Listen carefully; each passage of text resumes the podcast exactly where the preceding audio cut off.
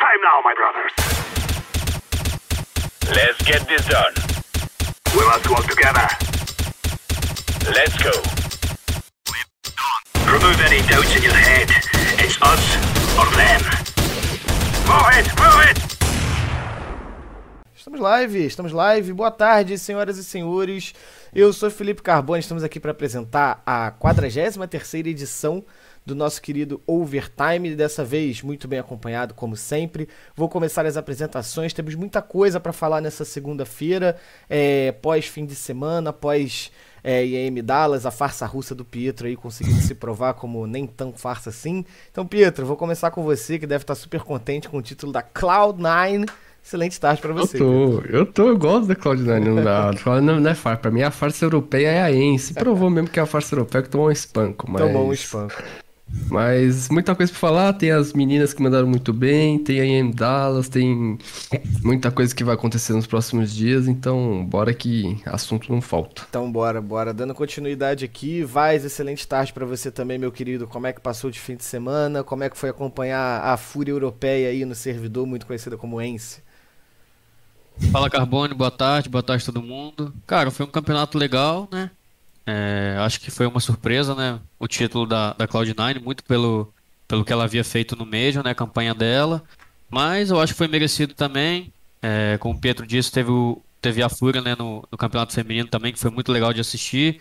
Vamos repercutir isso tudo aí, que, como ele também disse, assunto não falta. Não Boa vai tarde a todos. assunto. Excelente tarde, Vaz. E por último, mas não menos importante, meu querido BNV, excelente tarde. Como você está nessa segunda-feira? Muito boa tarde a todos, estou muito bem. Mais uma semana intensa aí de CS. E junho aí não vai faltar campeonato pra gente acompanhar. Tem muita Imperial, muita Fúria, Godsend ou 00 Nation, não sei, no servidor. Atração não vai faltar esse mês pra nós. É isso, é isso. Então eu vou começar com vocês. É, fiquem à vontade aí para quem quiser abordar primeiro tema. Vamos começar por ela, nossa querida. Um momento, nossa querida IAM Dallas, que chegou ao fim é, neste domingo. É, a Cloud9 que não quis saber de conversinha e despachou a Ence por 3 a 0 E se eu não me engano, eu tava vendo no, no histórico recente, eu acho que das últimas 5 ou 6 IAMs que a gente teve presencial, foi tudo 3 a 0 Os times não estavam com muita vontade de trocar, não. É, o próprio Vai já falou aqui um pouquinho. É, surpreendeu vocês o título da, o título da Cloud9, eliminando a FaZe, atual campeã do, do Major. Como é que vocês viram essa apresentação do, dos nossos russos aí com a, com a camisa da, da Cloud9? Cara, eu me surpreendeu sim, eu achava que. Como eu disse, né, na, na nossa prévia, que eu achava que a FaZe não ia ganhar por causa dessa ressaca de título. Quando você ganha um título mais importante da sua carreira, você vem sem todo aquele foco, e foi o que aconteceu. O próprio Hobbit falou isso, que sentiu que eles não estavam no, no melhor nível deles, então eu não me surpreendi com esse. Com essa eliminação que a FaZe sofreu, mas me surpreendi muito com a Cloud9. Eu acho que eles tiveram um jogo, é, um campeonato muito bom, principalmente nos playoffs. Eu acho que é, como o Nafani disse, tipo, deles se sentirem abraçados no NA, com, a, com, o apoio da torcida, isso mexeu com o psicológico positivamente neles. É, eles, o Axilis teve pô, é, performance absurda contra fez o que ele fez naquela série. E os, os, outros jogadores acompanharam, tanto na semi quanto na final. É, foi um surpreendente, mas eu gostei. Eu acho que essa Cloud9 estava precisando se mostrar em LAN. É, apesar deles terem ganhado muito na época, na, na época online, eles ainda são muito jovens. É, então eu, eu, esse time ainda tem muito a crescer, tem muita experiência para ganhar. E, e pode preocupar, pode preocupar para os adversários, porque um título desse porte com certeza dá muita confiança. Com certeza, BNV, Vaz, como é que vocês conseguem pontuar é, esse triunfo da, da Cloud9? Acho que o Pito falou bem, de uma forma bem bacana quando ele fala sobre a campanha deles nos playoffs, né? Eles caíram cedo na fase de grupos para para repescagem, né, para Lower Bracket, perdendo até para a própria Fúria, que a gente também vai entrar nesse mérito daqui a pouquinho.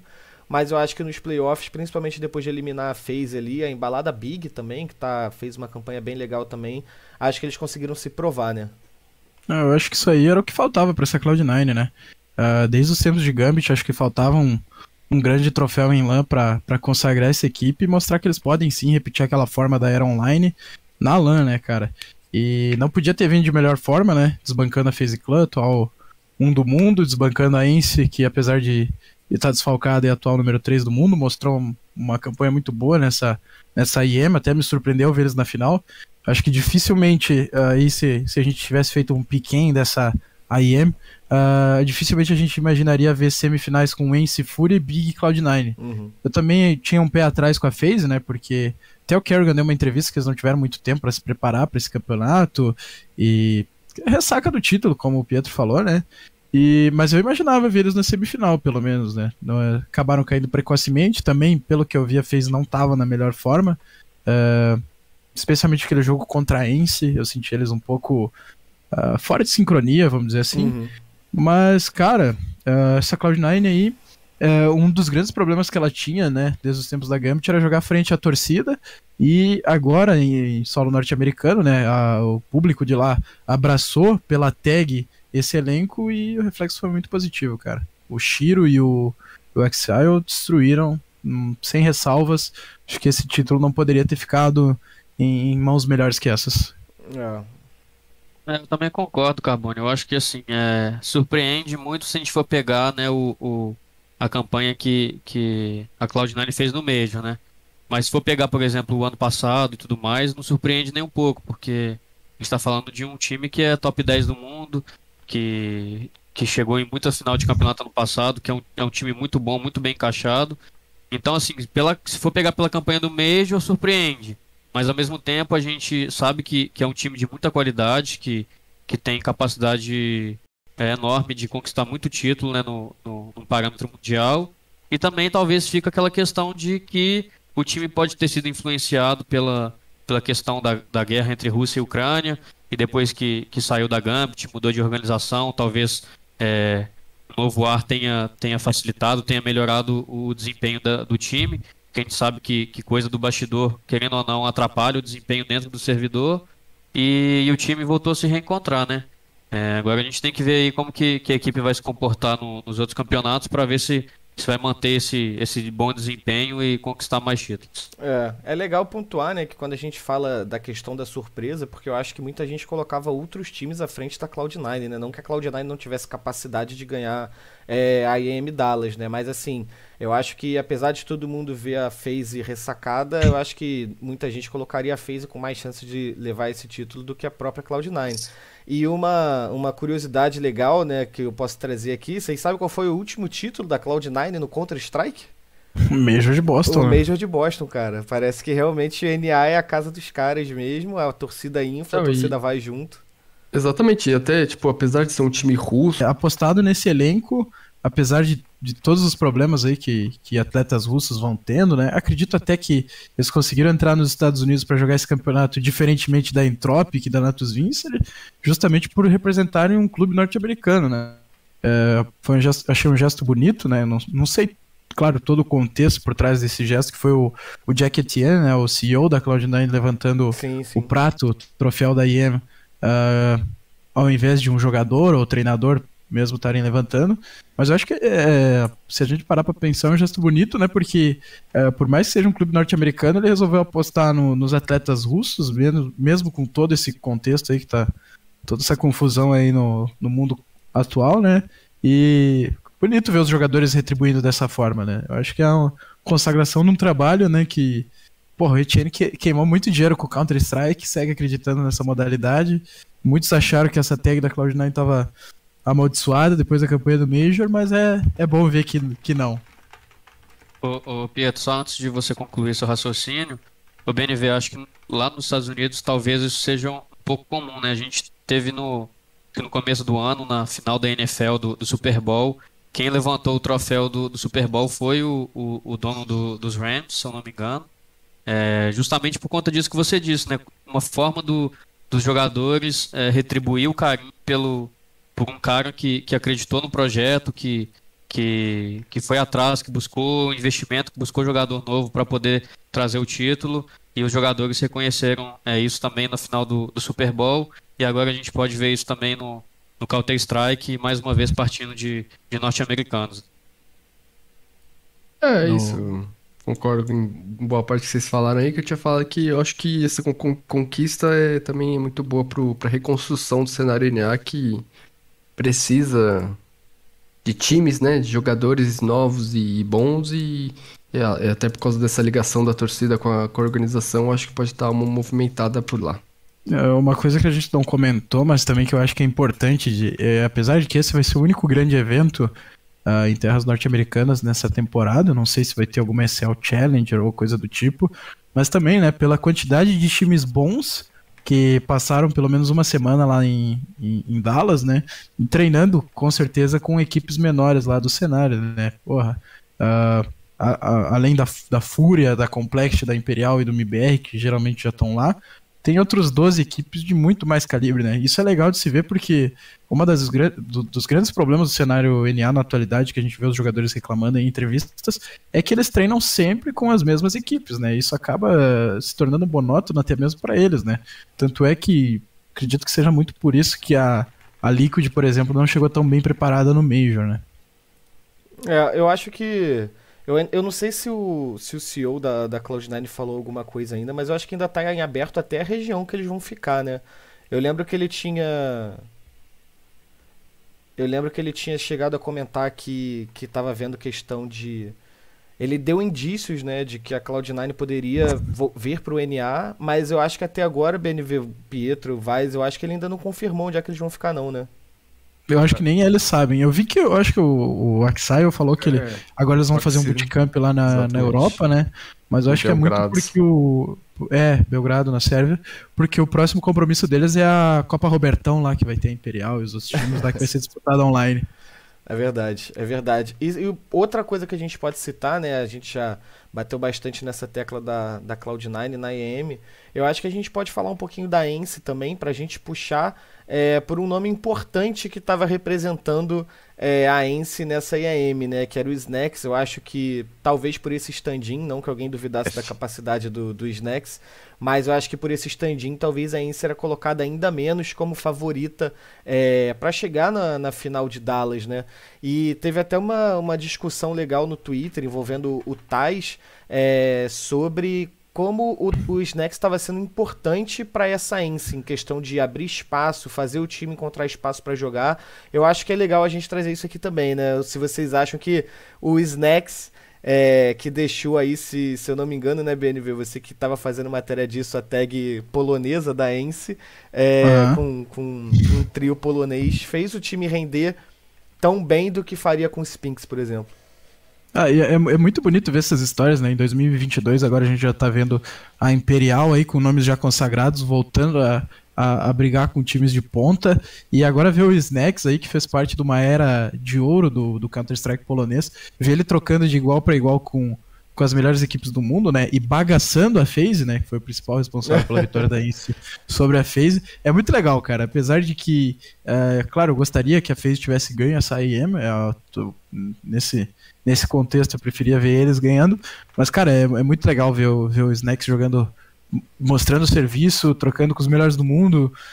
Se ele tem eh, espaço num, numa- num time Tier 1, é difícil dizer. Eu tava até ah, analisando isso hoje, porque eh, no top 30, né, e coloco no top 15, talvez, o Tier 1 do mundo, é, é difícil, cara. Os times estão muito fechados e pelas entrevistas que eu li dele, ele queria mais uma posição de lurker, ele não quer mais se sacrificar tanto pelo time, fazer tantas funções ingratas assim, ele não quer ser um faz tudo, ele quer ter uma uma, uma role setada pro jogo, né? É difícil ver ele num time tier 1 pelo contexto atual. Claro, bala pra trocar eu sei que ele tem, mas difícil, cara. Talvez num time tier 2 ali que que domine a selva europeia seja legal, cara, mas não sei. Vaz- Vaz eu, eu gostaria de ver um, gostaria de É, ver um time tier 1 pe- pegando ele pra próxima temporada.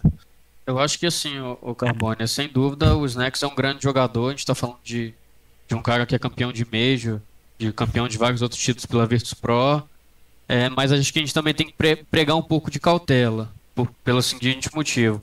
Quando você pega um jogador para completar pro seu time, um jogador que, por exemplo, não é de um nível do Snacks, o jogador entra com pressão para jogar, para poder se, destacar bem, para se mostrar pro cenário. Então é um pouco diferente do que quando você conta com o Snacks para complete. O Snacks ele é um jogador que, que jogando de complete ele jogou sem pressão nenhuma. É um cara de 28 anos, super experiente, vencedor de Major e vários outros títulos. Então, talvez por não ter essa pressão, ele tenha desempenhado tão bem assim, sabe? Só que a gente não sabe como que, que, que seria o desempenho dele é, em uma equipe de ponta como, como jogador oficial, sabe? Eu acho que a gente tem que, tem que pregar cautela. É... Mas como eu disse, é um grande jogador que já se provou no cenário mundial, não precisa de se provar mais. Todo mundo sabe da capacidade dele, mas se daria certo ou não, acho que, que só realizando o teste mesmo. É, eu acho que essa história de complete ser um, uma dificuldade para os times, acho que já está passando também. Acho que o, o CS hoje está tão nivelado que mesmo os jogadores que, que estão nos Tier 2, Tier 3, eles conseguem chegar no mais alto nível e desempenhar bem. É, então acho que mesmo o time não tendo cinco jogadores que estão acostumados a jogar juntos, você pega um cara com qualidade bom, ele sabe o que ele tem que fazer, principalmente com a experiência que o Snacks tem. O, o JKS também foi assim na, na FaZe, foi muito bem. É, e o, eu reforço também, eu acho que muito do desempenho bom dele é, é pelo que ele falou, né? Que o PNV citou aí, que ele nas outras equipes ele, ele não estava indo bem porque ele queria fazer tudo tudo para todos e agora ele tá só faz, só tava fazendo a função dele sem se preocupar com o que o, o restante do time tinha que fazer. Então, eu acho que isso foi muito, muito bom para muito positivo para ele. É, eu acho que com certeza vai despertar interesse de, de alguns times, não sei se do Tier 1, mas eu tenho certeza que, que que na selva europeia aí ele vai ele vai estar tá aí nos próximos meses. o, o, o, meu medo em, em, relação ao Snacks, assim, uh, peguei o top 20 aqui, eu não consegui enxergar nenhuma equipe que ele se encaixasse, assim. O mais perto disso é a Mouse, que ele já jogou em outros tempos, só que o problema é que a Mouse já tirou o NBK esse ano por e apostou na juventude, então eu não sei até onde eles estariam dispostos em, em buscar a experiência do Snacks, que já tem lá seus 28 anos, para botar no meio dessa molecada. E outra ressalva que eu tenho a fazer é que ele comentou, né, que ele desde os tempos da VP, a VP, para quem se lembra aí, a VP no online era uma porcaria, com todo respeito, né? É, mas na LAN o cara cresce muito e ele mostrou isso. Só que, é, o Tier 2 europeu é cruel por causa disso, né? A maioria das oportunidades que eles têm é online. O, eu até achei que a conversa, né, foi do, do Tais com, com o Pimp o Pimp falando que acreditava, né, que a Ence teria mais chance, né? Que na verdade mais chance não, ele acha que a Ence conquistaria o título de Dallas se tivesse com o Spinks, né?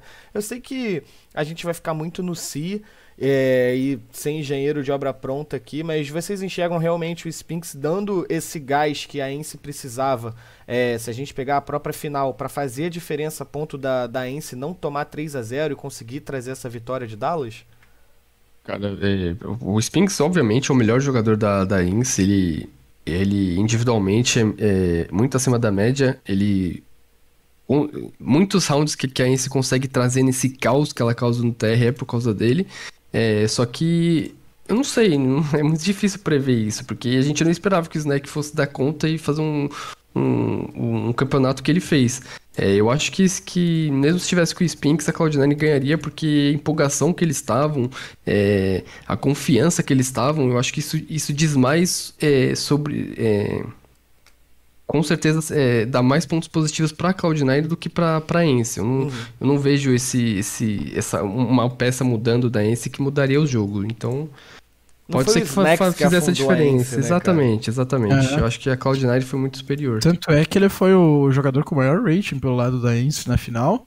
E assim como o Pietro falou, eu acredito que mesmo com a presença do Spinks, tudo bem, acho que não seria 3 a 0 né? Porque os dois primeiros mapas foram muito pegados. Uhum. Mas eu acho que dificilmente, mesmo com o Spinks, eu não. Eu, eu acredito que a, a Ince não, não, seria capaz de tirar esse título da Cloud9.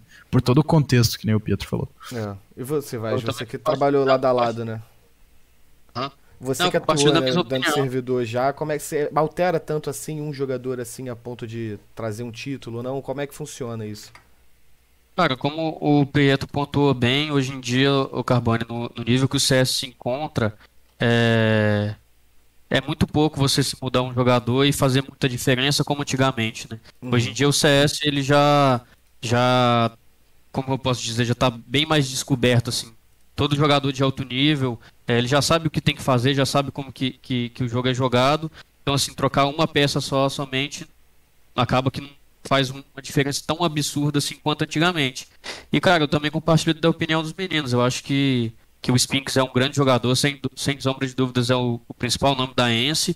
Mas eu não vejo, assim, o Spinks é, atuando e evitando a, o título da Cloud9, sabe? Eu acho que, que a presença dele é, não evitaria o título do, do, da Cloud9, apesar dele ser um grande jogador, não. Eu acho que, que manteria o mesmo resultado final. E o que, que a gente pode tirar agora, guys, dessa questão é, desse triunfo da, da Cloud9, né? A gente teve ele se consolidando em LAN é, pela primeira vez, né? Conseguiram trazer um título Tier 1 é, no presencial, sem ser uma coisa online. E como é que vocês veem o cenário nesse momento, é, depois desse título da Cloud9, né? Porque muitos poderiam acreditar que era a confirmação do início da era Phase mas a gente já viu que ou a ressaca foi muito grande mesmo, ou as coisas estão muito mais equilibradas do que a gente pensava, porque a gente teve um iníciozinho de temporada com a Navi querendo é, se manter no topo, não conseguiu, a FaZe veio, ganhou o Major e agora a gente tem a Cloud9. Como é que vocês veem a Cloud9 nessa disputa pro top, pro top 1 do mundo? Eu acho que Uh, como a gente já previa, acho que desde o começo do ano, esse tem tudo para ser o ano mais equilibrado da história do CS. E eu acho que quem terminar esse ano no topo, assim, é, vencendo mais campeonatos aí, vai ser. Vai estar tá entre os melhores times da história, sabe? Uh, de, não, não, não tô dizendo que seja, por exemplo, demérito da nave ter conquistado o tanto de coisa que ela conquistou no ano passado, mas a gente viu uma G2 aí meio remendada, um time já meio morto, assim como a Vitality, mas esse ano tá muito mais disputado. Eu acho que o skill gap, uh, tipo, do top 1 pro top 20, por exemplo, nunca foi tão pequeno quanto nesse ano. Eu acho que dificilmente você pega, tipo, uh, o top 3, por exemplo, que até semana passada era Ence, bota jogar contra a Force, que era top 20, e diz que nos 7 dias da semana a Ence venceria eles em todos eles, sabe? Eu acho que é, é muito pegado, como. Eu não sei se foi o Vaso, se foi o Pietro ele que ponderou. Uh, jogadores do Tier 2 e 3 e até times do Tier 2 e 3 estão chegando muito forte e trocando de igual para igual. A gente viu isso no Major. Então, cara, é, é um ano muito competitivo. Não sei se a FaZe vai engatar uma era, tenho minhas dúvidas. Uh, é o melhor time do mundo na atualidade. Mas, cara, tem muita gente na cola, velho. E se deixar, vai chegar. Assim, eu. Eu discordo um pouco, eu acho que, que a FaZe vai instaurar uma era e acho que a Cloud9 conseguiu aproveitar a chance de ouro que os outros 4, 5 times que estavam nos playoffs não conseguiram. É, a FaZe chegou, é, chegou mal no, no, campeonato, não conseguiu desempenhar e perdeu. E eu acho que nas, nas, nos próximos compromissos, pelo menos nesse primeiro semestre, eu vejo que a FaZe vai chegar muito, muito forte, porque ela, ela precisa só de dois títulos de, da ESL para conquistar o Grand Slam. E eu tenho, não tenho dúvidas que esse é o próximo grande objetivo deles. É, eu, eu, também tenho certeza que a nave vai conseguir uma boa peça de reposição e vai chegar mais motivada do que, do que nesse começo de ano. Então, apesar de ser um, um título muito importante para a Cloud9, para os jogadores, para a própria confiança deles, para evitar esse papo de, de Pronet e tal, é, eu vejo que eles vão ter que melhorar muito, assim como o Ence, como o Fúria, como o G2 e Vitality principalmente, que eles, esses dois aí estão mais, mais abaixo ainda é, para conseguir fazer frente ainda a FaZe Nave. Eu vejo FaZe Nave degraus acima ainda. Ah, eu, eu, acho que eu vou mais pela linha do, do BNV, o, o Carbone. Eu acho que, que tá muito equilibrado esse ano. Eu também não, não consigo enxergar a FaZe é, conquistando títulos em sequência para a gente é, falar que, que a gente está na, na, na, era da FaZe. É, eu acho que está muito equilibrado. Gente, acho que esse campeonato provou muito disso. Né? A Cloud9 não tinha desempenhado tão bem no Major, chegou agora e foi campeão. É, eu acho que tem outras equipes também que vão chegar mais forte, né? Eu acho que, que a própria Ence com a volta do Spinks depois vai, vai ficar mais forte. É, a nave, depois que com a saída do Bumbla, e vai chegar um outro jogador também, vai, vai recuperar um pouco do, do ânimo e provavelmente vai chegar muito forte. É, a própria G2 a gente tem esperança que também que, que se encaixe e, e, e comece a deslanchar. Então assim, hoje eu não enxergo a FaZe como time soberano, assim, sabe? No, assim como a gente via a nave antigamente. Antigamente a nave. A dúvida que a gente tinha era quem que, que ia perder para a nave na final dos campeonatos, né? Uhum. Esse ano a gente. Eu acho que eu, eu, pelo menos, não consigo enxergar a FaZe da mesma maneira, não. É, eu acho que é um ponto legal que, tipo assim, ninguém questiona a capacidade técnica da FaZe de conseguir instaurar uma era, né? Um time com com Hops, um time com Rain, com Broke, eu acho que ninguém duvida disso, mas foi o que o BNV pontou muito bem, né? Eu acho que a gente tem um gap tão pequeno de qualidade técnica para as equipes que você vê tranquilamente uma Cloud9 desbancando a FaZe na final, em uma possível próxima final, como fez agora nesses playoffs. Você vê a G2 é, embalando e conseguindo mostrar o jogo que eles querem mostrar. A própria Vitality também, que montou um baita de um elenco. Eu acho que é mais qualidade, excesso de qualidade técnica do que falta de vontade da FaZe de instaurar uma era, né? Mais mérito alheio do que demérito da FaZe. É. E, e também, cara, esse skill gap seria ainda menor se G2 e Vitality, que tem dois times incríveis no papel, conseguissem converter isso em resultados, né? Pra mim, não sei nem se dá pra, pra chamar esses dois times de decepção, né? Porque, porra, é tanta decepção uma atrás da outra que a gente já tá mais ou menos acostumado, né? Mas é, duas das, das principais decepções da IM Dallas, pra mim, foram essas duas equipes. É, principalmente a Vitality, né? Que sequer avançou os Não. playoffs, assim, caiu na fase de grupos muito rápido. É... Cara, é bizarro. Eu também não, não consigo enxergar o que acontece com essa Vitality. O Zonic falou em entrevista recentemente que eles estão tendo problemas para estruturar a equipe, porque ele chegou a citar que em determinado momento é, eles tentaram trabalhar de uma forma mais estruturada, né? Assim como ele já fazia é, na época da Astralis com o Dupri e com Magisk, mas que esse tipo de jogo não se encaixou com o Zayu, o Apex e o Misuta. E também falou questão de comunicação, disse que o time está tentando encurtar a comunicação para ser uma coisa mais clara, ou seja, dá para ver que dentro do servidor não está fluindo do jeito que é, alguns poderiam crer, né? Eu acho que imaginar é difícil, a gente já previa que ia ser difícil, mas eu acho que talvez a gente achou que fosse ser uma coisa mais rápida do que a gente tá vendo, né?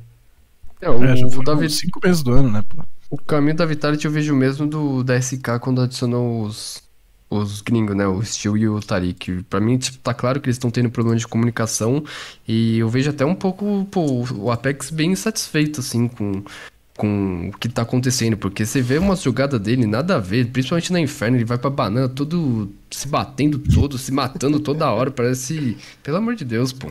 Não Falta carinho ali na Vitality. E a G2 também, né, porra? Ah, É. Não tirando mérito da Fúria, de, de forma alguma, tá? Mas você tá ganhando um jogo de 14 a 7, que nem era o caso da G2, e É. você tomar um 19 a 17 machuca demais, Não, cara. Os dois times estão bem abaixo.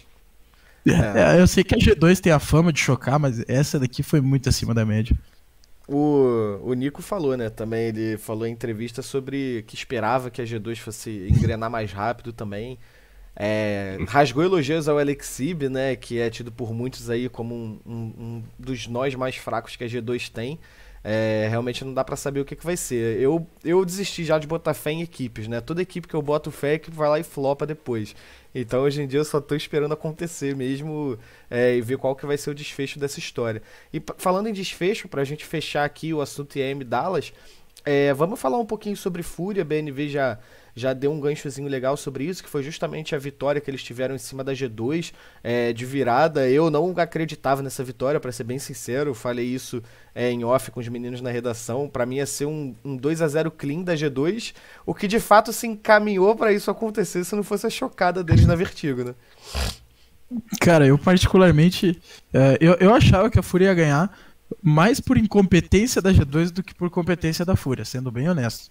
Mas, é, achava que ia ser um 2 a 1 Mas do jeito que foi, olha, depois que a G2 fez 14 a 7 eu tava vendo esse jogo.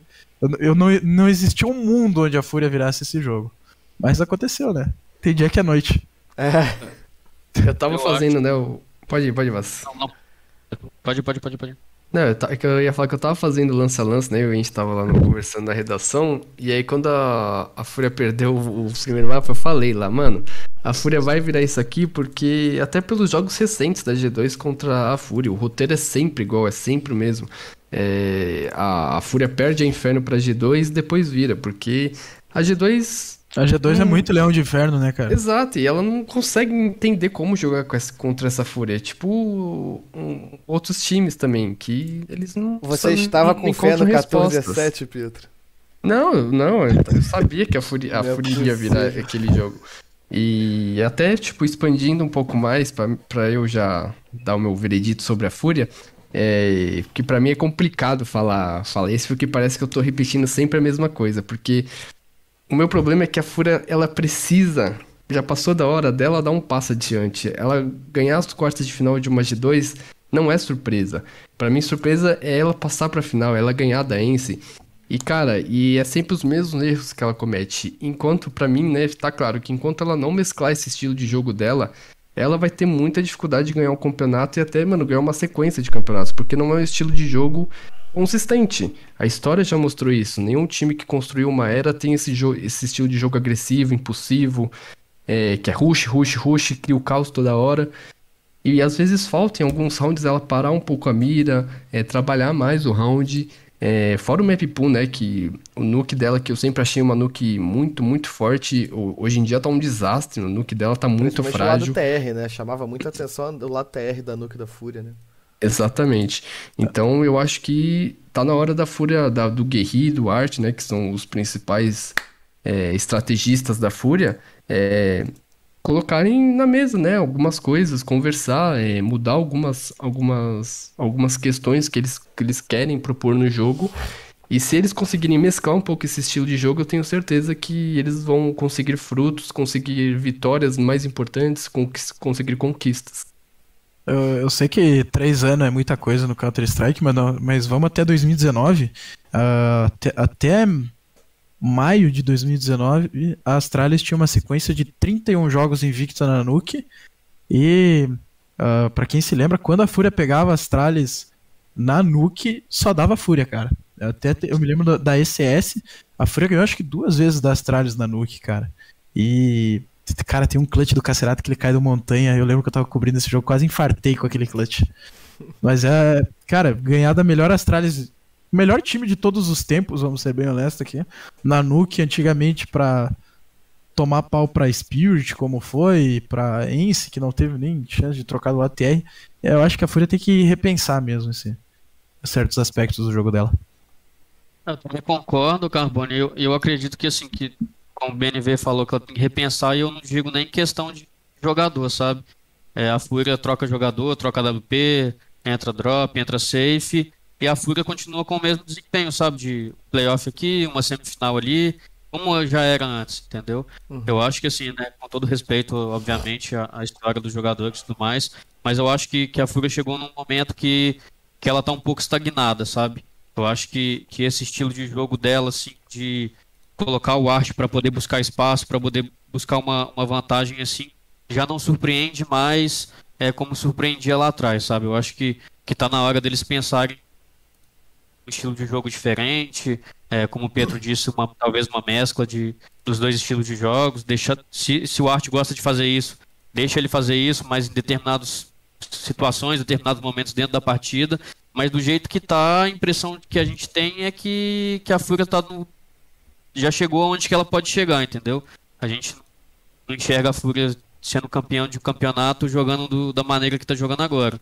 Pode, todo mundo pode falar, ah, mas ganhou da Cloud9, e a Cloud9 foi campeão, mas parece que nesses momentos assim, decisivos que, que o time tem que, que, que ter um pouco mais de tranquilidade, um pouco mais de experiência, assim, de, de tomar algumas decisões, parece que o time se afoba, é, tenta, tenta fazer o que já está acostumado e acaba que não surpreende ninguém e, e o resultado está aí, né? Eu acho que está na hora de deles repensarem algumas coisas para poder dar um, passo adiante assim no cenário mundial e todo mundo sabe que eles têm total capacidade de, de conseguir. É, uh, concordo. Só fazer um adendo, Carbone. Eu concordo muito com isso aí que o Vaz falou. Não é questão de jogador, é questão do estilo de jogo mesmo, né? Os, porra, a gente tava falando aí o outro overtime. Os, cast, os caster gringos pagam muito pau pro, pro Cacerato e pro Yuri. E às vezes o público brasileiro que, que se nega a enxergar isso, sabe? São dois dos melhores rifles do mundo e, cara, não é questão de jogador. Muita gente diz que o Henrique acabou com a carreira quando saiu da Fúria e tal. Estava num dos melhores times do mundo. Com certeza, estava num dos melhores times do mundo. Mas eu acho que mesmo com o Henrique, a Fúria não conseguiria uh, passar do que do que está alcançando hoje em questão de resultado, sabe? É, eu acho que concordo muito com vocês também, cara. Tipo assim, é realmente só agregando é, ao, as coisas que vocês falaram, assim. Eu acho que A questão que o Pietro citou do map pool da Fúria, eu acho que é realmente uma coisa que eles têm que sentar e repensar muito. Você vê hoje caindo uma Vertigo, uma Anciente contra a Fúria, você sabe que a Fúria vai desempenhar um bom papel nesses dois mapas, até na própria Overpass mesmo, mas você sabe que quando cai uma Mirage, você sabe que vai ser muito complicado para eles. A gente já viu eles entregando na Mirage, é inferno deles que eu gostava muito ultimamente é, caraca, eu gosto de passar longe do inferno da Fúria assim. E uma coisa que até o Apoca fala bastante, né, cara, que toda estratégia de explosão, toda estratégia de rush, você tem aquela questão da surpresa, né? E deixou de ser uma surpresa para as equipes que vão enfrentar a Fúria a, a explosão e o, o, jeito explosivo da Fúria de jogar. Beleza, funciona. O Art domina a rampa jogando de CT é, na Vertigo, porque ele é explosivo, dá certo em alguns momentos, mas a gente não vê isso acontecendo o tempo todo. E eu acho que foi o, o Vaz que falou, né? A sensação que dá é que a Fúria chegou no teto que eles podiam chegar é, com a, o estilo de jogo que eles propõem no momento, né? Agora eles têm que descobrir justamente isso. Se eles optarem por, por não alterar jogador, por manter a line-up do jeito que tá, eles têm que descobrir como fazer para ultrapassar esse teto, né, Vaz? Porque semifinal, quarta de final, a gente já tá acostumado. A gente quer ver a Fúria ganhar da Big é, num, numa final de, de upper da fase de grupos para chegar e ir direto até a semifinal, porque a gente sabe que são jogos que é é, com todo respeito à Fúria, cara, mas é a cara da Fúria perder. Aquele jogo contra a Big era a cara da Fúria perder. A própria G2, como o Pietro falou, era a cara da Fúria ganhar, mas o jogo contra contra a Ence também, assim, era a cara da Fúria perder, né, cara? Você sabe que é, é um roteiro que fica praticamente o mesmo, é praticamente o mesmo há bastante tempo, né? A Spirit é, no Major. Exato. É, Carbone, eu acho que, assim, né, a gente como o BNV ressaltou, a gente não está falando para a Fúria trocar de jogador. Eu acho que, que, que a Fúria tem uma excelente na linha up em mão. É, a gente está falando de um time que é top 5 do mundo hoje.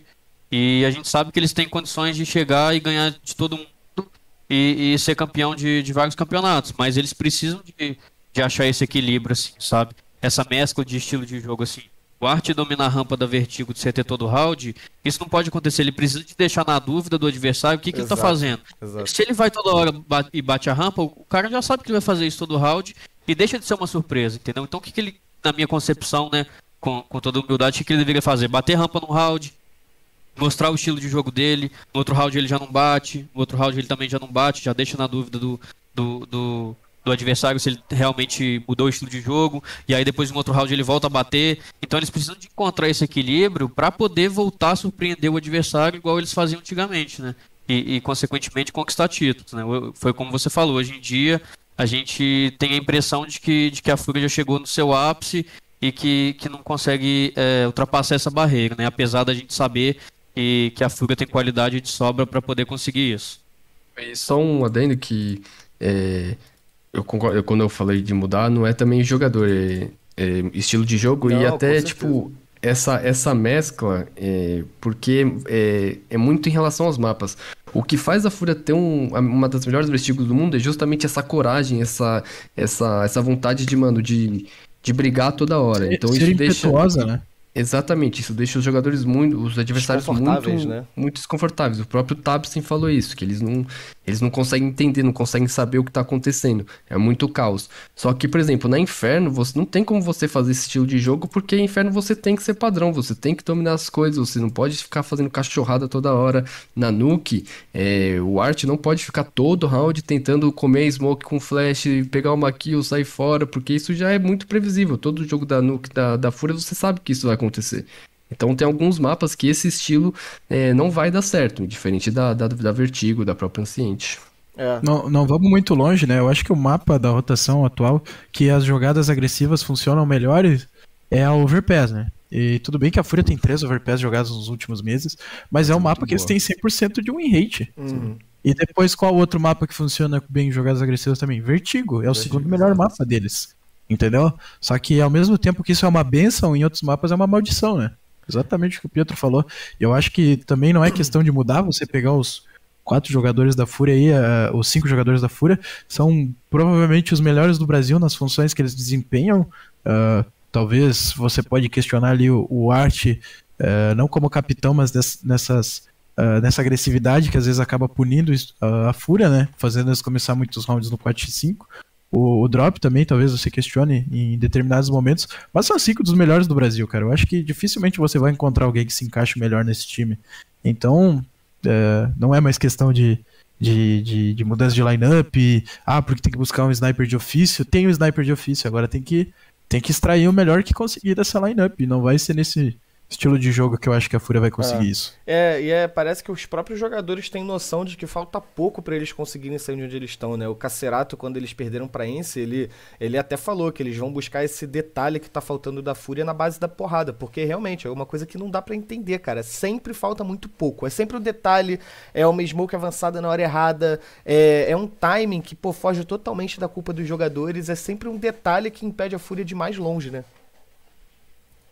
É, o Carboni, assim, eu acho que, que assim, hoje em dia seria uma surpresa pra gente e acho que pros adversários também da Fúria se eles jogassem mais com a mira parada, sabe? Em vez de, de tentar fazer batida, de tentar fazer um pique. Eu acho que se eles, se eles começam a jogar com a mira mais parada, eles vão surpreender muito mais do que eles estão surpreendendo agora.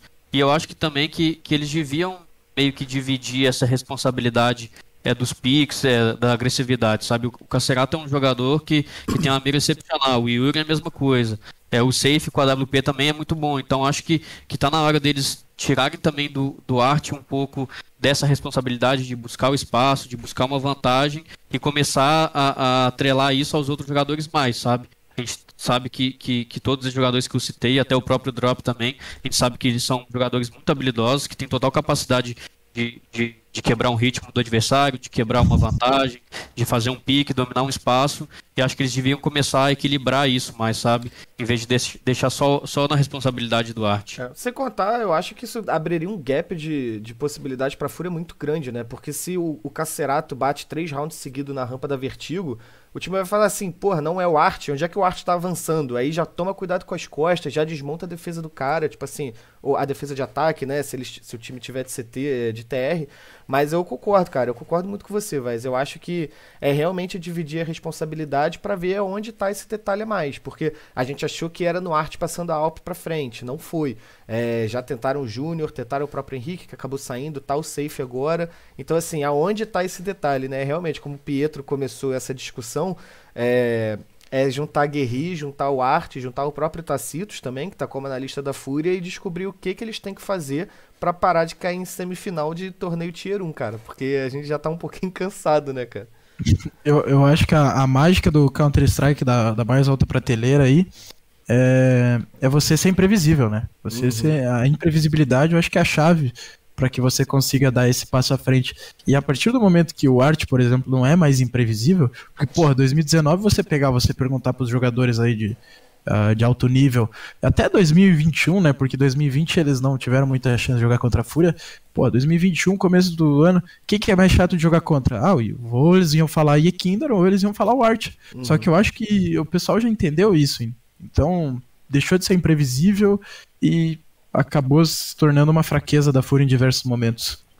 O Carbone, só para finalizar, e, e eu acho também que, que fazendo isso, de, de dividir essa responsabilidade da agressividade, do, do domínio do pique, tira um pouco da pressão que o Art tem também, sabe? Até mesmo em relação às críticas, assim, porque hoje em dia todo mundo, quando o Art entrega uma vantagem, então é, faz alguma jogada mais agressiva e acaba morrendo, todo mundo já começa a criticar o jogador, já começa a falar que ele tá entregando, já começa com aquele meme do 4x5, 4x5. Então acho que se você divide essa, essa, essa responsabilidade com outros jogadores, também acaba que tira um pouco é, do, do peso do ombro do Arte um pouco. Com certeza, concordo totalmente. Alguém quer mais adicionar mais alguma coisa em relação a M Dallas ou a gente pode dar continuidade aqui na, na nossa conversa? Por mim, Vamos- pode passar pra frente. Então vamos continuar, querendo ou não, a gente vai continuar falando de Fúria, né? Porque ontem elas perderam é, na grande final é, para Enigma Galaxy, né? A equipe feminina da, da Enigma Galaxy na Excel Impact. É, Pietro, foi você que ficou responsável por esse jogo ontem, não foi? Pode trazer um pouquinho mais pra gente do que, que você viu nessa final e nessa semifinal. E depois a gente volta mais um pouquinho pra falar da BD também, que acabou não conseguindo chegar até os playoffs. É, então, é, diferentemente do masculino, pra mim o feminino, pô, eu só tenho elogios, é, as meninas, apesar, né, de, pô, depois do, da pandemia e do, do Valorant, é, CS Mundial feminino, né, é, sofreu muitas baixas, foi praticamente aniquilado, e o Brasil, é, com a FURIA e outras organizações, consegui, é, continuaram, né, mantiveram os investimentos nas meninas, é, e a Fúria mostrou, né, o porquê que ela é o melhor time do Brasil. Ela, para mim, fez um campeonato excepcional. Ela eliminou, assim como a BD quase teve chance de ganhar dessa Série G, mas ela eliminou em um jogo muito bom a, as melhores do mundo, né, no ranking, no, a, no ranking antes da, do, do, do da, da Nigma ser campeã. É, a Capo, ela, ela já tinha mostrado que ela era muito boa no Brasil e agora ela só ratificou isso. A Olga jogou muito bem, a Mari, apesar de só, mano, 18 anos, a primeira LAN dela, ela bagaçou também. É, e, cara, e afinal, é, a Fúria teve, é, teve chance de ganhar. Ela fez um primeiro mapa muito bom. É, e os outros dois mapas, a Vertigo dela também não, não é lá essas coisas. E a, a Enigma é muito forte nesse mapa. E só que no último mapa, é, claramente pesou a experiência, né? Tipo, a, o, a, as meninas da Enigma são, são muito mais experientes, elas já tinham ganhado campeonatos internacionais. Principalmente a Ana, que é uma jogadora excepcional, ela tem. Ela parece muito o estilo de jogo do, do Simpo e do Monesi, até no, no tique, né? De, de na WP.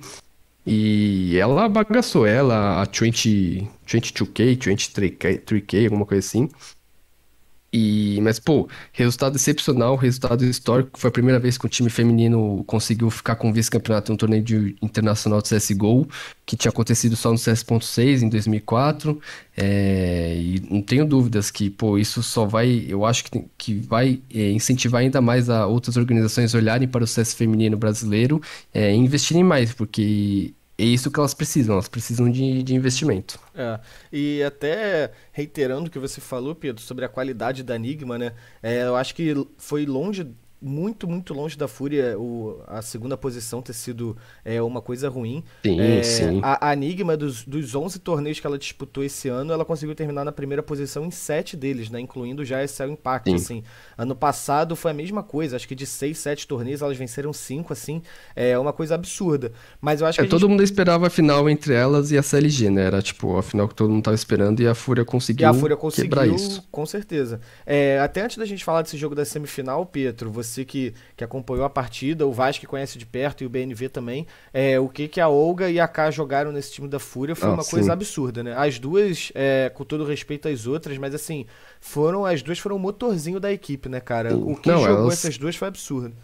Elas chamaram muita responsabilidade. A Olga, ela, pô, mesmo estando em desvantagem, com a economia meio quebrada, ela ia pro meio, ela tentava, ela dava cara, ela conseguia first skills muito importantes é, para abrir bomb site, para conseguir jogar em vantagem. E a K com a WP, a gente já, já viu ela em GC Masters, ela é, ela é muito forte, ela foi até elogiada pelo Fallen ali na rede social, que é, que é muito bacana. E para mim, pô, é, a K para mim foi a principal jogadora do time, mas a Olga claramente ela tem um impacto de, de, de liderança até, de que você via nas entrevistas, ela chamando a rapaziada, de conversando. Então, foi muito legal, muito legal acompanhar esse, essa trajetória delas. E vai. Pode falar, vou chamar vocês agora, pode é, falar. É, eu, eu ia assim, pontuar, antes de, de falar do desempenho da, das duas jogadoras, eu ia pontuar duas coisas que são muito boas para que esse campeonato mostrou, né?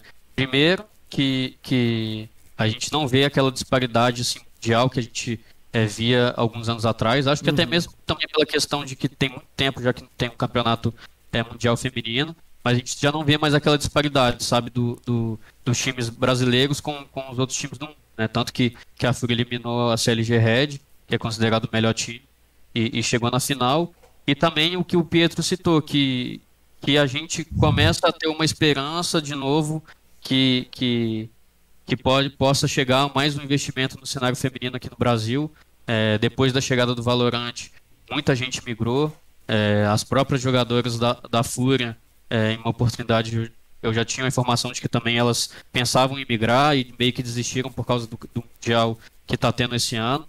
É, então, cara, é, é uma coisa muito boa, muito positiva para o cenário feminino do CS. É, para poder voltar a ter investimento, para quem estava pensando em sair, é, não, não, não sair, sair mais, uhum. entendeu? E talvez para quem saiu quiser voltar também, é, enfim, e falando um pouco do, da Olga e da K, cara, eu lembro que quando eu tava na Black Dragons, a Olga é isso aí, cara. Ela é, a gente pode considerar o, o, um estilo de jogo dela muito parecido com o Duarte, sabe? Ela, ela gosta muito de surpreender, de fazer é, jogada rápida, de buscar espaço, de poder surpreender. E ela é uma jogadora excepcionalmente inteligente jogando. Porque eu falo isso porque eu já vi de perto, já fui do time dela. E, cara, é, ela é muito nerd, sabe? Ela gosta de, de assistir VOD, ela gosta de jogar, ela, ela vive o CS 24 horas. Então é uma mulher muito merecedora de, de, de chegar onde chegou. E a K, cara, é de longe a melhor jogadora do Brasil. É, eu lembro também de, na minha época de Black Dragons, a gente ia jogar contra a Fúria. E, cara, jogar contra a K é muito difícil. Sabe? Ela, tipo assim, dificilmente você vai colocar na, na tela dela, ela vai estar tá com o escopo da WP aberta e ela vai errar um tiro. Uhum. É muito difícil você ver ela errando, entendeu? Ela é, uma, pra mim, a melhor jogadora do Brasil atualmente e provou de que também não tá longe de ser uma das melhores do, do, do mundo, não, tá? Eu acho que, que esse campeonato aí mostra que, que ela tá nessa briga aí e, e, e eu fiquei muito feliz com o desempenho da Fúria e, e acho que, que nos próximos campeonatos a gente pode, quem sabe, aí ver um título brasileiro. Eu acho que é legal porque a gente ficou tanto tempo num, num cenário é, feminino fechado muito dentro do, do, Brasil, né? E quando a gente tem a oportunidade de ver as meninas performando no mundo, é, toda aquela hegemonia da Fúria, que eu acho que vocês podem me corrigir, eu só consigo lembrar talvez da Vivo Cage e da PEN fazendo alguma coisa parecida no cenário feminino, mas eu acho que a Fúria tá indo até além, né, cara? O que elas estão. É, levaram realmente a qualidade delas daqui lá para fora, né? Eu acho que a partida, Pietro, agora você pode trazer pra gente também contra a CLG. Não foi fácil, a gente consegui, a gente tomou um vareio no primeiro mapa, acho que foi Vertigo, Mirage, eu não lembro qual foi o primeiro. A gente conseguiu vencer o segundo na prorrogação e a, a Dust 2, que foi o terceiro mapa, foi uma mera formalidade, né? Sim, é, a Vertigo a CLG venceu e a Mirage a CLG estava prestes a vencer e a a Fúria conseguiu levar para prorrogação e vencer lá. Foi uma virada muito importante e claramente as meninas da CLG, apesar né, de toda a experiência, elas sentiram, porque elas foram completamente anuladas no Dust 2. Foi um show da, 15 a 0 da equipe brasileira. Metade, né? Sim, eles elas estavam estavam muito superiores. É, e outra coisa legal da, da Fúria, né, que tipo é a consistência que elas mantêm, né? Porque tirando a K, a, a Gabi e a Isa, as, que foi o core né, desse, desses últimos anos, que elas sempre permaneceram, é, o time passou por muitas mudanças de players. Era Gabs e Vizinha, depois foi a HB e. E mais alguém, agora é a, a Olga e a Yamari, e mesmo mudando de peça, elas continuam mantendo o mesmo nível, mantendo, mantendo o mesmo estilo de jogo, é, sendo bastante superior é, aqui no Brasil. E é como o Vas falou, apesar de ser uma derrota, é, a, o futuro é muito brilhante para elas, porque é, vai ter mais torneios femininos já confirmados né, no, ainda daqui, esse ano. Daqui um mês já tem a Valência, né? Exatamente. E então é, é, uma esperança muito grande da gente que, pô, o cenário feminino pode sim ganhar um, título, um grande título internacional esse ano, com a Fúria e até com, com outras equipes, que a BD também representou, ela, ela jogou muito bem. Isso, eu ia trazer a BD agora, a BD que acabou não conseguindo passar da, da fase de grupos, né? Se conseguisse, é, até contextualizando pro pessoal, a, a Black Dragons estava no grupo A, a Fúria estava no grupo B. Então, assim, a gente tinha uma chance muito grande de ter duas equipes brasileiras nos playoffs, que começou a partir da semifinal, e aí a gente era mais do que certo a gente ter pelo menos uma equipe brasileira na final, principalmente se o chaveamento se cruzasse, né? Mas a BD, é, vou até puxar pelo Vaz, já que ele falou do tempo que ele trabalhou junto à organização.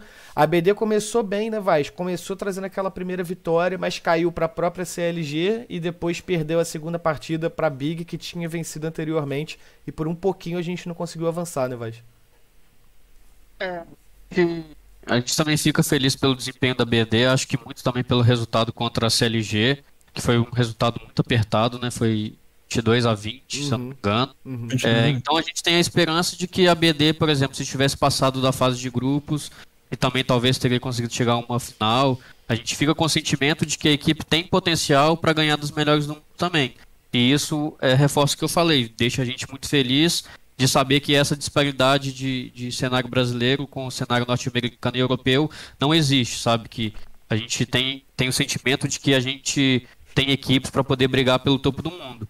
E, e, e levo isso para mais equipes também. A própria MBR, que, que ganhou da BD no Qualify para Valência, também tenho certeza que vai representar é, a gente muito bem no, no campeonato.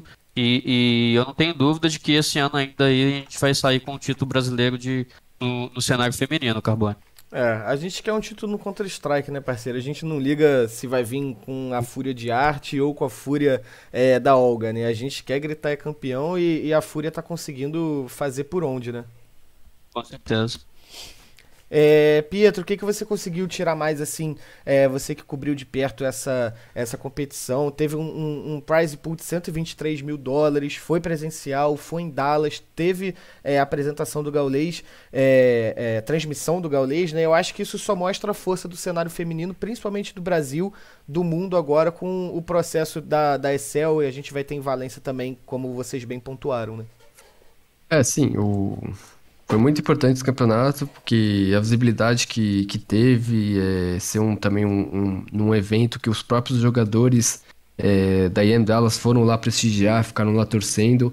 A Nazinha fez uma cobertura junto com a Yaya muito legal no canal dela no Twitch de todo o campeonato e o Gaules chegou nessa parte final aí também e todo mundo sabe que é, o Gaules tem uma influência muito grande, então é, ele é muito importante para dar essa representação para o cenário feminino. Ele precisa fazer isso para por seu nome Counter-Strike brasileiro. Então, muito legal é, de ver todo mundo acompanhando. Chegou a bater quase 100 mil do Gaules, torcendo para as meninas. É, e é isso, cara. Eu acho que um apoio e, e torcida, é, o, o nosso cenário feminino tem tudo para ser o melhor do mundo e bater de frente com qualquer um. Com certeza. E mês que vem. Eu... Pode falar, BNV. Tem Valência. E, claro, eu, eu, quem foi saco de pancada nesse, nessa Impact League foi a ATK, que veio da, da África do Sul, e a Mind Freak, que veio da Oceania, né? Do qualificatório da Oceania. E, cara, isso é praticamente um reflexo do Counter-Strike uh, da modalidade mista, né? Mas é legal ver que na modalidade feminina o gap do Brasil para a Europa, por exemplo, ou do Brasil para a própria América do Norte, como a gente viu ali com a, com a CLG Red, é muito menor do que no masculino, né? É, uhum. a, a, própria BD trocou de igual para igual, por muito pouco não fez o crime para se classificar para os playoffs contra a CLG e posteriormente contra a Big, que são equipes que com certeza têm uma estrutura melhor de, de treinos uh, na América do Norte e na Europa. E a Fúria, claro, uh, esses dois mapas que a, que a Enigma venceu na finalíssima foram placares elásticos, assim, mas eu acho que, cara, não é vergonha nenhuma você perder uh, numa final de Mundial aí para um, um time que com certeza tem tem, tem treinos muito melhores na Europa, uma, uma gama muito maior de equipes para enfrentar e tudo mais. É, e apesar da, da Enigma não ser, não ser muito forte no, no CS misto, né? A organização Enigma Galaxy, ela adquiriu há pouco tempo até é, a Team Liquid de Dota 2, que, que chegou até a, a final do TI, se eu não me engano, de 2019. Então, assim, é uma organização que tem um poder aquisitivo muito grande. Se eu não me engano, eles também têm envolvimento lá com aqueles fundos árabes lá, que chegou a ter polêmica justamente por causa da Excel e tudo mais. E ela, a, a, própria Enigma, assim como a Fúria, vai estar tá também no torneio de Valência que tem. Dessa vez, ao invés de ter a BD, a gente vai ter uma IBR também, fazendo dupla ali, representando o Brasil. Eu acho que é legal pontuar. Há, há um tempinho a gente fez um, um overtime com o Fly, o famoso chefe, e ele estava falando sobre como o cenário competitivo feminino do Brasil era forte já desde aquela época. Cara, se não me engano, foi 2020, comecinho de 2021, assim, tem bastante tempo.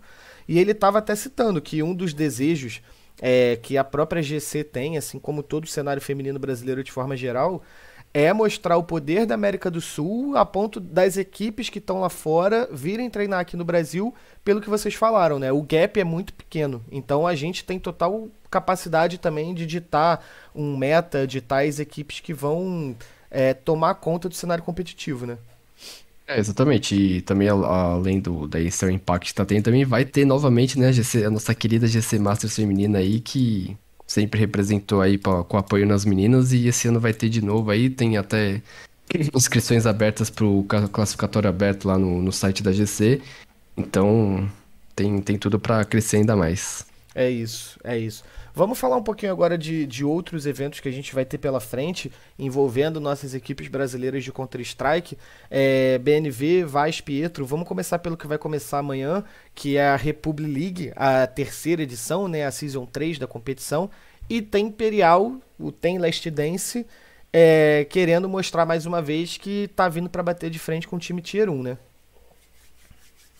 Ah, esse campeonato é complicado, né? É online, é a selva europeia, essa é o legítimo, né? Tem tirar nem pôr.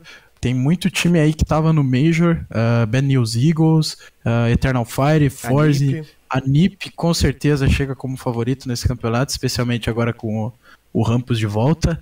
E tem lines novas aí, né? A Fnatic que vai de line nova, uh, a Entropic talvez venha com mudança, talvez saia, já saia o leque aí entre o, o Mir, que é um um baita de um rifler, uh, jogou muito bem com a Spirit em 2021. E outras equipes, essa Into the Breach do Smuia, só pela Smuia já é um time chato de se enfrentar. Ecstatic, a Sinners também.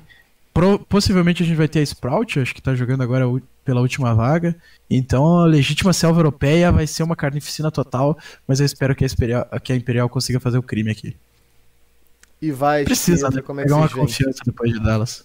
É, eu, eu acho que Pode ver. Vocês gostam, né? É, o clique, é o clique, é o clique. o, não, é isso que o, que o, que o BNV falou. Eu acho que depois do Major, a apresentação deles na IM Dallas foi, foi muito ruim, assim. Não digo nem nas derrotas, tipo, perder pra Fúria. É, Fúria sempre é, é muito mais. Muito, leva né, vantagem nesse confronto. É, perder pra Liquid, acho que do jeito que foi, foi ruim. Eles mesmo falaram, né, que eles não tiveram uma boa preparação, a mira deles não estava muito afiada. É, só que eu acho que, tipo, nesse campeonato, e principalmente na Pineco, que a gente vai falar mais tarde, até por causa do grupo deles, é, eles têm a obrigação de mostrar um, um CS melhor. É, como eu disse, eu acho que essa primeira parte da temporada eles têm que jogar muito, muito, muito, é, apanhar bastante para para fazer crescer esse, esse map pool, esse estilo de jogo deles, né? É, então eu espero, eu tô em expectativas positivas para esses dois campeonatos, eu acho que eles podem mandar bem. É, a única ressalva que eu faço da Imperial é que é, eu acho que ela precisa urgentemente rever essa Vertigo deles. Para mim, pô, a Vertigo, enquanto eles tiverem um, um, mapa, um mapa tão, tão ruim assim, é, ela nunca sempre vai ter dificuldade. Em MDT, principalmente, que os times vão picar, ela vai perder. E o que a gente tava falando da Fúria, a Imperial é completamente oposto nesse mapa. Ela é muito passiva. Ela, tipo, beira, beira, mano, dá um susto. Pra mim é, é, é, é papo até de, de rever esse ban deles, porque eu, eu, o que eu vejo, né, dos times jogando, a Imperial é claramente muito inferior é, é, em relação aos outros times nesse mapa. Vai lá, vai. Eu também, eu também acho que, que esse campeonato assim é um, é um campeonato que a Imperial tem a oportunidade de, de desempenhar melhor, assim, sabe? É, na Dallas tinha muitas equipes, né, do alto nível do, do cenário mundial e dessa vez a Imperial né, vai ter um pouco mais de facilidade, né? Apesar de que, como o BNB bem diz, o, o Tier 2, Tier 3 europeu é uma selva que surpreende a gente bastante. Mas, cara, eu acho que essa é a oportunidade assim, certa da Imperial voltar a, a mostrar um bom desempenho. Né? Na Dallas, o time não conseguiu engrenar muito, desempenhou muito bem, e agora é um, é um bom momento do time é, mostrar sua força, sabe? De, de chegar numa final, de quem sabe ganhar o campeonato também, é, contar com o tropeço de algum outro time grande para poder ganhar o campeonato. É, eu acho que, que é uma boa oportunidade do time. E como o Pietro disse, cara, eu acho que, que o principal objetivo do, da Imperial é o Major, sabe? E para chegar bem no Major tem que jogar campeonato, é, tem, que, tem que apanhar, tem que bater, tem que, tem que consertar os erros. E os erros só vêm com derrota. E, e eu acho que é muito importante para o time, independente se é um campeonato que tem equipes Tier 2, Tier 3, se é disputado online ou presencialmente. É mais uma oportunidade do time é, aumentar o ritmo de jogo e, e, e conseguir arrumar as coisas para os campeonatos mais importantes. É, eu acho que a Imperial está sendo vítima daquilo que eles apresentaram no Major, né? Eu acho que eles colocaram a expectativa tão alta depois de performar tão bem contra equipes muito boas, inclusive a própria Cloud9, que acabou de ser campeã da, da EM Dallas, que tá todo mundo esperando agora que esse tipo de performance se mantenha, né? O que a gente sabe que é muito difícil, é um projeto que está no começo. O Fallen, a gente já trouxe isso aqui em outros programas, o Fallen falou que o, o, objetivo deles não era o Major da Antuérpia, é o Major do Rio que a gente vai ter no fim do ano. Então, assim, eu acho que é a torcida entender o momento que o time vive. se perder, é, a, as tabela, a tabela ainda não foi revelada, né, BNV? A gente ainda não sabe se estamos no grupo Não, A ou no grupo B. Mas que a gente perca pra Mouse Next, mas não enxergar isso como o fim do mundo, cara. Não é o objetivo dos caras. O, o Vaz trouxe muito bem aqui. É, eles têm que jogar campeonato, eles têm que perder pra aí sim chegar forte no Major do Rio, né? Então aí com um pouquinho mais de calma. É, nesse a, a própria torcida, né, naquele, naquele furor de querer que a, que a gente conquiste um título, eu tenho certeza que todos aqui querem, assim como todos que estão na Imperial querem também, mas aí com um pouquinho mais de calma. E além da, da Republic League, a gente vai ter também a Copa do Abacaxi, a nossa Pinocchio Cup, que já é um, um torneio com um nível um pouquinho mais alto, vai ser offline, vai ser em LAN, é, premiação legal de 250 mil dólares, e a gente tem o MBR também é, disputando essa competição ao lado da Imperial. Os grupos já estão formados, a gente tem o grupo A com Big, Fnatic, Heroic, MBR e o grupo B com Astralis, Evil Genesis, Imperial e, e Affinity, né? É, posso estar maluco aqui, cara, mas eu vejo a gente como um dos favoritos desse grupo B aí, sem muito estresse, né? Eu tô, tô otimista até demais com a Imperial. Não. O grupo B é obrigação Imperial passando esse grupo B aí. Pelo amor de Deus, pô. Não passar esse grupo B aí. A Astralis tá uma desgraça, e o Dilius a gente não sabe como é que tá, né? Faz É. um- mais de um mês. Só se eles me viraram o melhor time do mundo, né? que- Só se eles treinando em 15 lá ajudou em alguma coisa. né? É, E a Finest na LAN, não sei, não intimida. Então, é, não é difícil ver a Imperial passando nesse grupo, não, cara. Não é exagero. é. E, mas no grupo A é o grupo da morte. O MBR vai ter dificuldade, vai ser né, a primeira vez em um torneio né, contra o europeu, tirando a Challenger, né, que eles estão jogando, que eles vão jogar né, com o BR Nizam eh, na line, né? Jogar com a line principal agora. Vamos ver como é que. Como é que eles vão, vão abordar né, o time nessa, nessa nova fase, sim, com o Cello de capitão. É, mas é um grupo bem difícil. A Fnatic vai vir também empolgada com as duas novas adições, né? Com o Nico 12 e com o Roege. Tem tudo pra elevar o nível do, do jogo. É, a Big teve uma, uma boa IM Dallas e sempre complica pra brasileiro. E a Heroic, pra mim, é um dos favoritos a ganhar o título desse campeonato aí. É, eu acho que a gente tem a, a Big e a Heroic como amplas favoritas a avançar por esse grupo A, né? Eu acho que é difícil você imaginar o MBR fazer alguma coisa, com todo respeito ao MBR, mas é duro, cara. A Heroic veio bem do Major, é, a Big veio bem de Dallas também, então assim. E a Fnatic é uma caixinha de surpresa, né? A gente não sabe o que vai acontecer com a Fnatic nessa, com essa nova quinto formação. jogador pra esses caras, né? É, então. É, é difícil a vida do MBR, viu, cara? Olha, na- no ditado popular, o MBR terá de parir uma bigorna pra passar desse grupo. É. É muito difícil. Eu, eu- cara, sendo bem sincero, o confronto deles contra contra a Big, né? Beleza que os primeiros jogos são MD1, então é a hora que a gente tem de, de tentar alguma Fazer coisa, né? É. Mas é muito duro, cara. Eu é, não vejo a gente conseguindo uma Aquilo vitória. também, né? Se ganha, vai com moral. Não, vai com moral, vai com moral. Eu acho que se começar ganhando da Big, cara, deixar pra lá esse estigma aí da Big gostar de morder brasileiro, eu acho que a gente já começa muito bem nessa competição. Ô, não- até não é, na minha opinião, claro, não é por demérito do MBR se De não passar, mas nenhum, lógico. mérito dos outros times. Porra, essa Lógico. Heroic aí, ah, a Heroic não jogou Dallas, né, foi substituída pelo MBR, pelos problemas de viagem relacionados à Covid, mas com certeza se tivesse jogado ia ter desempenhado muito bem. A Big, então, nem se fala, foi semifinalista eh, com, sem, sem ressalva alguma, né? Então, e essa Fnatic aí, claro, você não sabe o que esperar também, é muito complicado é, quando você tá jogando contra um time novo, assim, claro que eles também têm muita coisa pra acertar, mas eles chegam com o fator surpresa, né? Então é um Uhum. grupo muito complicado. O- não- é, é, claro, é, é chato você dizer, ah, deu sorte, mas a Imperial deu um pouco de sorte com esse grupo aí, porque a Astralis e a EG não estão lá o bicho, e essa Finest aí, é, claro, ganhou a Copa do Abacaxi Online lá, mas não é um time que mete medo nela. É, eu também acredito que, que seja isso, Carbone. Acho que, que tá um pouco difícil pro MBR, como o BNV disse, não é nem demérito do time, a gente sabe que é um time com qualidade, Com mas acho que pelo momento do, do Heroic e do Big, é, fica um pouco difícil. E até mesmo se o MBR ganhar o, o confronto inicial ali, que é MD1, depois vai ter que jogar MD3 contra o Heroic, provavelmente. Se perder, vai ter que voltar a jogar uma MD3 contra a Big, provavelmente. Então, que é um desafio maior e mais difícil. E então eu acho assim que, que tá difícil, não é impossível, né? A gente já viu cada coisa no Counter-Strike que a gente não pode falar que é impossível, né? Mas eu É. acho que tá difícil e, e pelo grupo B eu também acredito que, que a Imperial aí tenha total condição de, de, de passar de fase, sabe? Ah, eu vejo a Imperial com condição de ganhar esse MD1 da Finis. Eu acho que não, não seria surpresa nenhuma. Eu acho que surpresa seria se a gente perdesse. E, cara, é aquilo. MD3 contra Astralis e EG não me assusta, não, cara. De verdade. Eu acho que são dois MD3 que a gente consegue ganhar.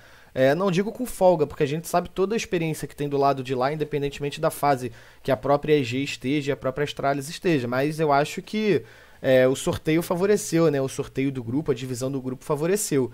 E o MBR que pagou o pato, né? É que a Astralis machuca também, né? É um, Ah, mas é que uma o trunfo, sapato ali, o, né? o trunfo da, da Imperial sobre Astralis e Evil Geniuses é que a vertigo deles é uma porra, né? A vertigo deles é muito ruim. Então é a esperança que a gente tem, né, cara? Com certeza. Eu acho que é o campeonato que a gente vem bem, cara. A Imperial consegue.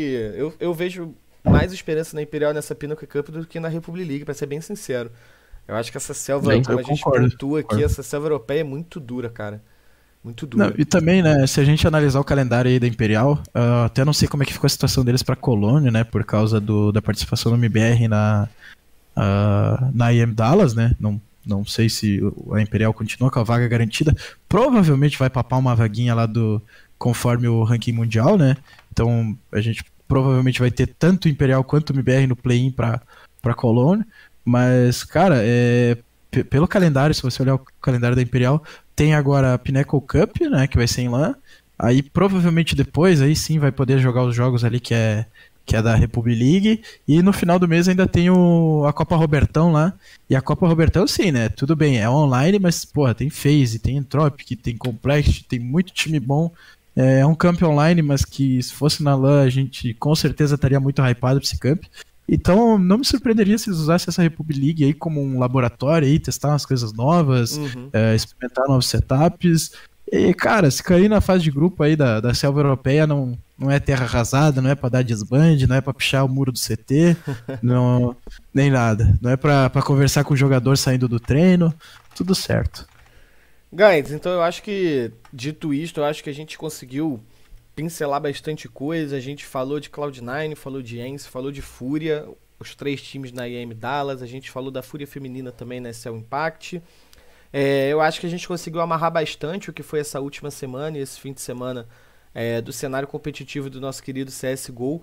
É, agradeço a presença dos amigos aqui. Peço desculpa pelos imprevistos no começo do programa. Estou até agora sem internet, sem internet, sem vídeo, é, sem câmera, mas tem minha fotinho aí, cheia de Photoshop para me deixar menos feia. Mas então vou aproveitar aqui os momentos para o momento final para agradecer aos meus companheiros de programa. É, BNV, muito obrigado por mais uma presença nesse querido Overtime estaremos juntos na próxima se tudo der certo. Gente, eu que agradeço, é sempre um prazer estar aqui com vocês. Ah, agradecer a GC aí por, por ceder esse espaço para nós, ao público aí, que, como eu sempre digo, sem vocês a gente não é nada, vocês são a parte mais importante do, do espetáculo. E é isso, espero que possa voltar logo aqui pra gente falar mais e mais sobre Counter-Strike.